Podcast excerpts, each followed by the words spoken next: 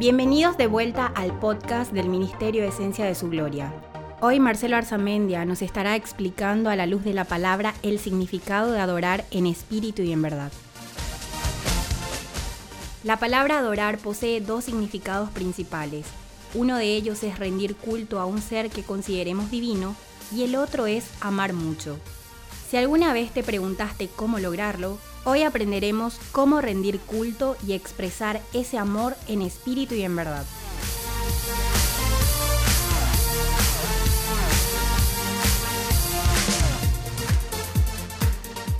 Hola amigos, les saluda Marcelo Arzamendia. Comencemos a hablar de dónde proviene la idea de adorar al Señor, en espíritu y en verdad. Proviene de una conversación que nuestro Señor Jesús tuvo con una mujer. Te invito a que puedas leer la historia completa en Juan 4, 6 al 30. Jesús le proporcionó una lección sobre la verdadera adoración diciéndole, Mas la hora viene, y ahora es, cuando los verdaderos adoradores adorarán al Padre en espíritu y en verdad, porque también el Padre tales adoradores busca que le adoren. Encontramos eso en Juan 4:23. Con la venida de Cristo, todos los hijos de Dios adquirieron igual acceso a Dios a través de él. La adoración se convirtió en un asunto del corazón, no de las acciones exteriores, y dirigida por la verdad y no por una ceremonia. Encontramos registro de ello en Deuteronomio 6.5, donde Moisés establece para los israelitas cómo amar a su Dios. Y amarás a Jehová tu Dios de todo tu corazón, y de toda tu alma y con todas tus fuerzas. Nuestra adoración a Dios es dirigida por nuestro amor hacia Él. Cuando amamos, adoramos. Ya que la idea de fuerza en hebreo indica totalidad absoluta. Jesús amplió esta expresión en la mente y con todo lo que eres. Eso está en Marcos 12:30 y Lucas 10:27 adorar a Dios en espíritu y en verdad implica necesariamente amarlo con todo el corazón, el alma, mente y fuerza. La verdadera adoración debe ser en espíritu, es decir, que involucre todo el corazón.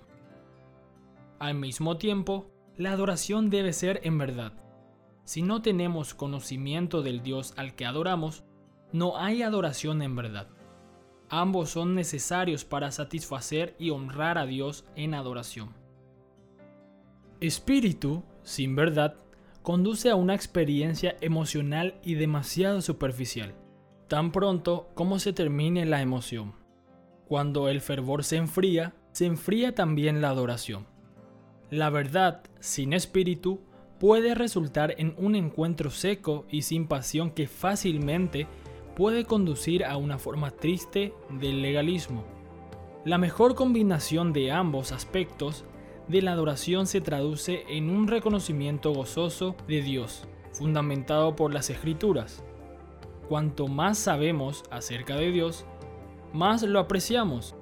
Entre más lo apreciamos, más profunda es nuestra adoración. Entre más profunda sea nuestra adoración, mayormente será Dios glorificado.